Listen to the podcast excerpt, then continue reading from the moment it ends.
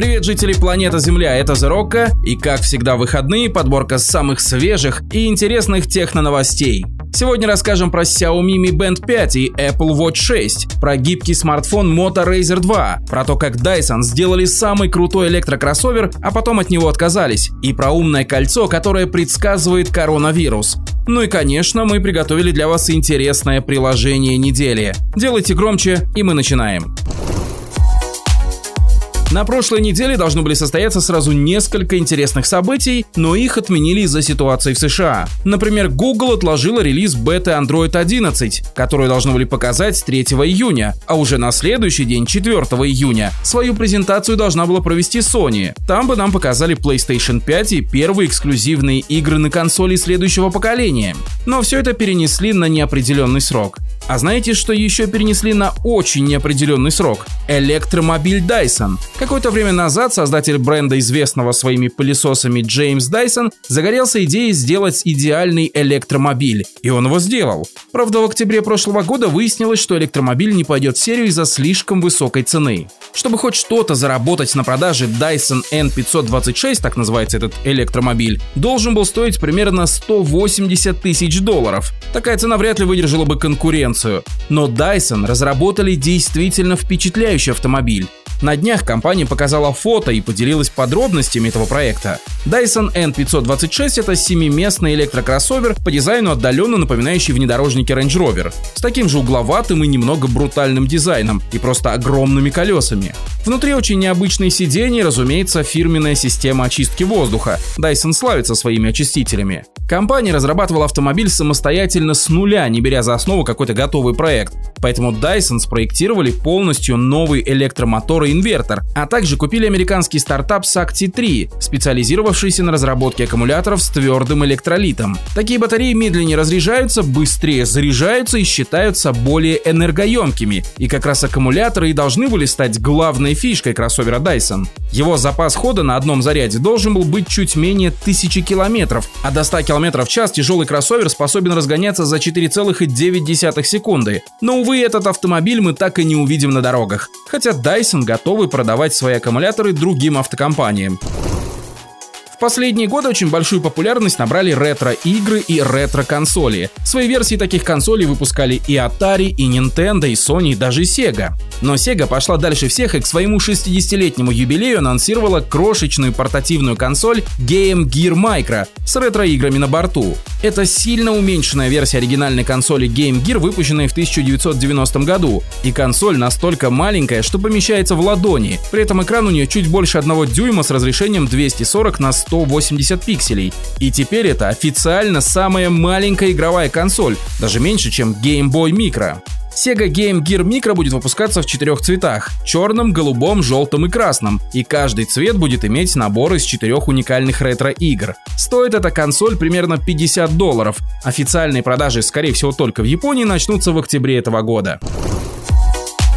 Популярный ресурс XDA Developers слил в сеть промо-материалы нового медиаплеера Google с рабочим названием Sabrina. Внешне это очень похоже на Chromecast плеер с одним отличием. В комплекте с ним будет поставляться пульт дистанционного управления. Пульт очень простой, симпатичный, но с кнопкой вызова Google Ассистента. Наличие голосового помощника подтверждает и скриншот из презентации. По всей видимости, интегрированный ассистент поможет искать видео на YouTube или поможет запускать любые шоу, которые смотрит пользователь. Sabrina придет на смену Chromecast Ultra и получит получит новый интерфейс. Речь, вероятно, идет о некой переработке Android TV. В слитых в интернет промо-материалах можно увидеть принципиально новый интерфейс, который будет объединять в себе все сервисы пользователя в одном меню. Кроме того, плеер позволит управлять умным домом. В частности, к нему можно будет подключать умные звонки или камеры Nest, из чего можно сделать вывод, что и сам плеер получит название вроде Nest TV, а Сабрина это лишь рабочее имя. Ориентировочная стоимость этого мультимедиа-плеера от 60 до 80 долларов. Так что если вы планировали купить Chromecast Ultra или другой медиаплеер, мы бы на вашем месте немного подождали.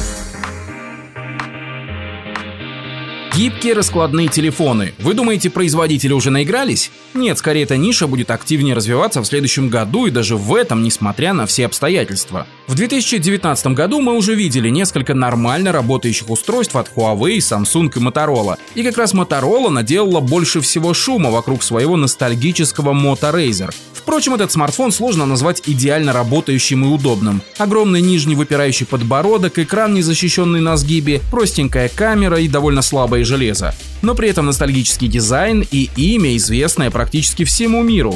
Впрочем, сложно сказать, что Lenovo, владеющая брендом Motorola, смогла побить какие-то рекорды продаж. Следом за Moto Razr в продажу поступил Samsung Galaxy Flip. Еще одна раскладушка, правда уже без ностальгических ноток и вычурного дизайна, но с нормальным железом и адекватной ценой. Как вы думаете, что в итоге выбирают покупатели? Да, Motorola не хватило как минимум надежности, а если уж откровенно, то и нормального железа за такую цену. И если верить слухам, в этом году Motorola планирует все исправить. Например, основной гибкий экран увеличится в размерах с 6,2 до 6,7 дюймов, а качество его изображения заметно подрастет. Вероятно, Motorola поработает и с защитой дисплея по краям и на местах сгиба, где была проблемная зона у первого поколения смартфона. Напомним, что в оригинальном Moto Razr экран можно просто и легко отделить от смартфона, что, разумеется, приведет к его смерти. Внешний дисплей тоже станет немного больше, так как в большинстве задач, вроде быстрых ответов, просмотров уведомлений или звонков хватает и его. Кроме того, в сеть всплыли сразу два интересных патента от Motorola. Первый показывает возможность встраивать сенсоры в боковые грани гибких телефонов. В патенте описан сгибаемый телефон с восьмью сенсорными зонами на левом и правом торце, которые могут понимать определенные жесты для запуска заранее заданных программ или действий. Идея это, кстати, не новая. Сжимаемые грани или сенсорные грани, все это мы видели уже в HTC, в Google Pixel и даже в смартфонах Huawei и Vivo. Второй патент куда интереснее, правда появился он аж в декабре прошлого года. В нем Motorola описывает дополнительные модули, которые могут пристегиваться на линии сгиба. Конкретно в этом патенте описан модуль с камерой, который можно пристегнуть к смартфону. Если вспомнить, то у Motorola уже были эксперименты с такими модульными смартфонами, и выглядели они даже интересно, хотя сама идея так и не взлетела. Кстати, описываемый в патенте смартфон уже довольно давно визуализировали ребята из Let's Go Digital, и выглядит он, надо сказать, эффектно. Правда, тут надо сразу отметить, что Motorola уже призналась, что Razer 2 или Razer 2020 внешне будет мало отличаться от текущего смартфона. Дизайн-код останется прежним, изменится лишь детали. Окей, дизайн действительно хорош, есть вопросы к эргономике, но это тоже можно пережить. Что самое главное, над чем Motorola должна, просто обязана поработать? Правильно, над начинкой. Moto Razr, который вы можете купить сейчас, работает на базе процессора Snapdragon 710, что для телефона за полторы тысячи долларов как-то уж слишком простовато. Можно допустить, что Motorola проектировала первый телефон как некий пробный вариант, с определенными компромиссами по железу и точным попаданием в ностальгический дизайн. Что сказать, в дизайн они попали, однако мы ждем, что в Razer 2 будет и соответствующая цене железа, ну и наконец нормальная камера, а лучше две или даже три.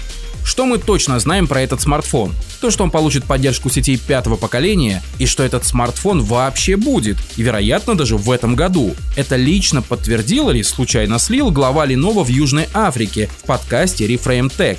Ожидаемое время анонса середина или конец ноября, то есть спустя год после презентации Moto Razr текущей генерации. Что еще хотелось бы?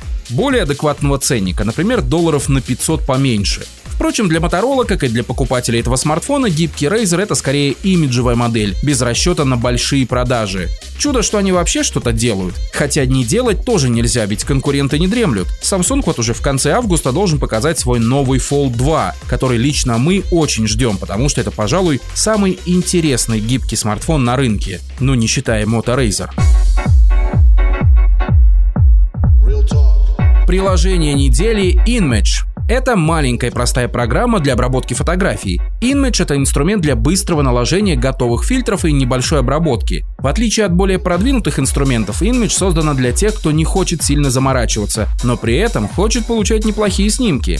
Тут есть наборы бесплатных фильтров, а также и платные наборы. Эти фильтры по сути готовые пресеты с настройками цвета, контраста, зерна и так далее. Кроме того, что тут можно обрабатывать готовые снимки, можно также и делать фотографии и при этом сразу видеть примененный фильтр. Приложение очень минималистичное, готовые пресеты тут действительно стильные и хорошо продуманные.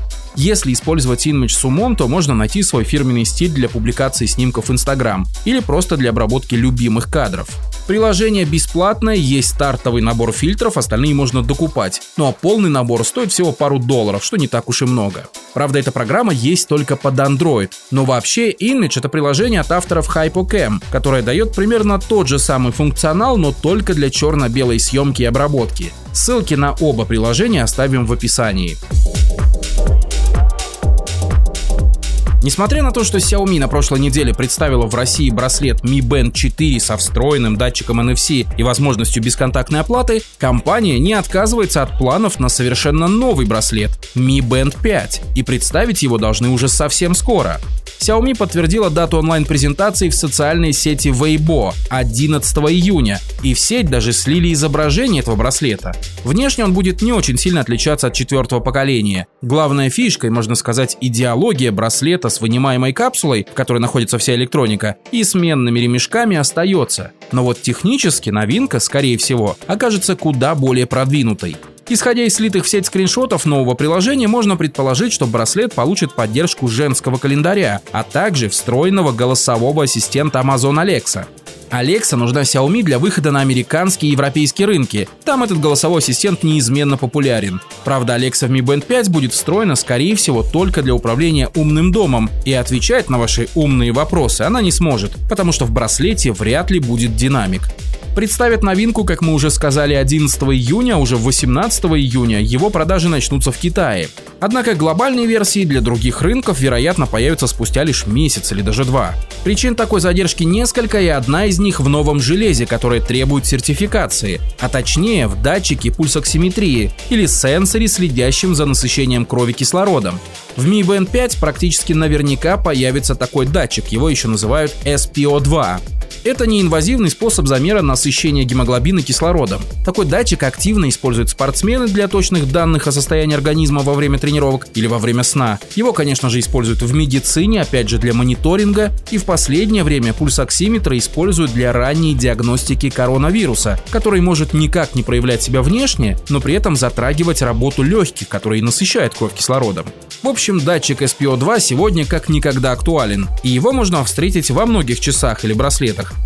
тех же Fitbit Versa или Huawei Watch GT2i. Но вряд ли Xiaomi будут заявлять в дешевом браслете какие-то медицинские возможности. Скорее, датчик SPO2 здесь будет нужен для мониторинга сна и тренировок.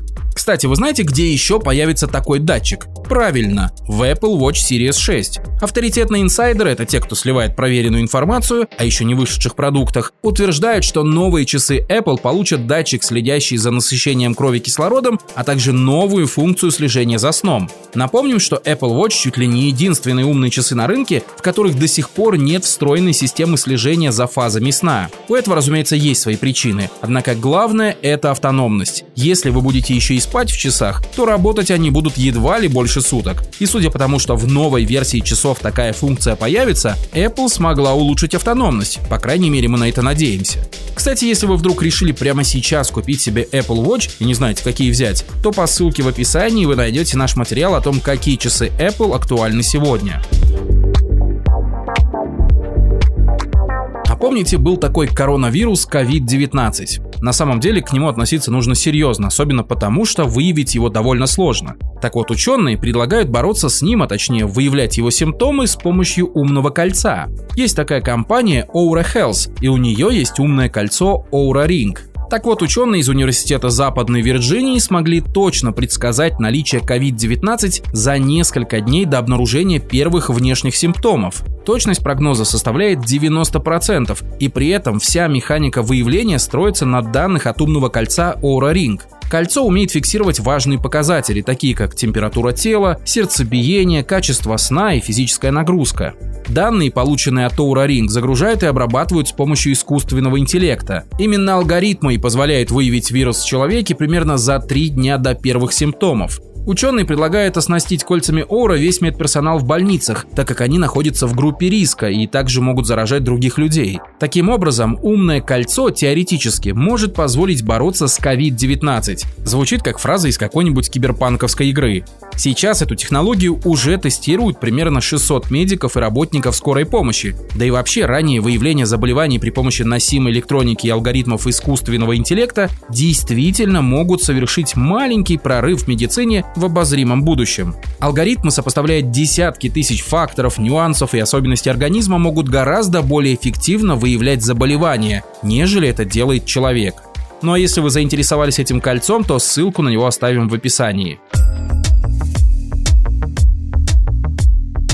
В этом выпуске мы собрали для вас самое интересное из мира технологий за прошедшую неделю, так что если вам понравилось, не забудьте поставить нам оценку в iTunes или в приложении подкасты на iOS. Ну и забегайте в наши социальные сети и на наш YouTube-канал, где в ближайшее время мы расскажем про уникальный игровой ноутбук, про умные колонки Sonos и почему их считают лучшими, а также покажем вам самый продвинутый и мощный роутер с поддержкой Wi-Fi 6. Все ссылки в шоу-нотах. Это Rock. Всем пока!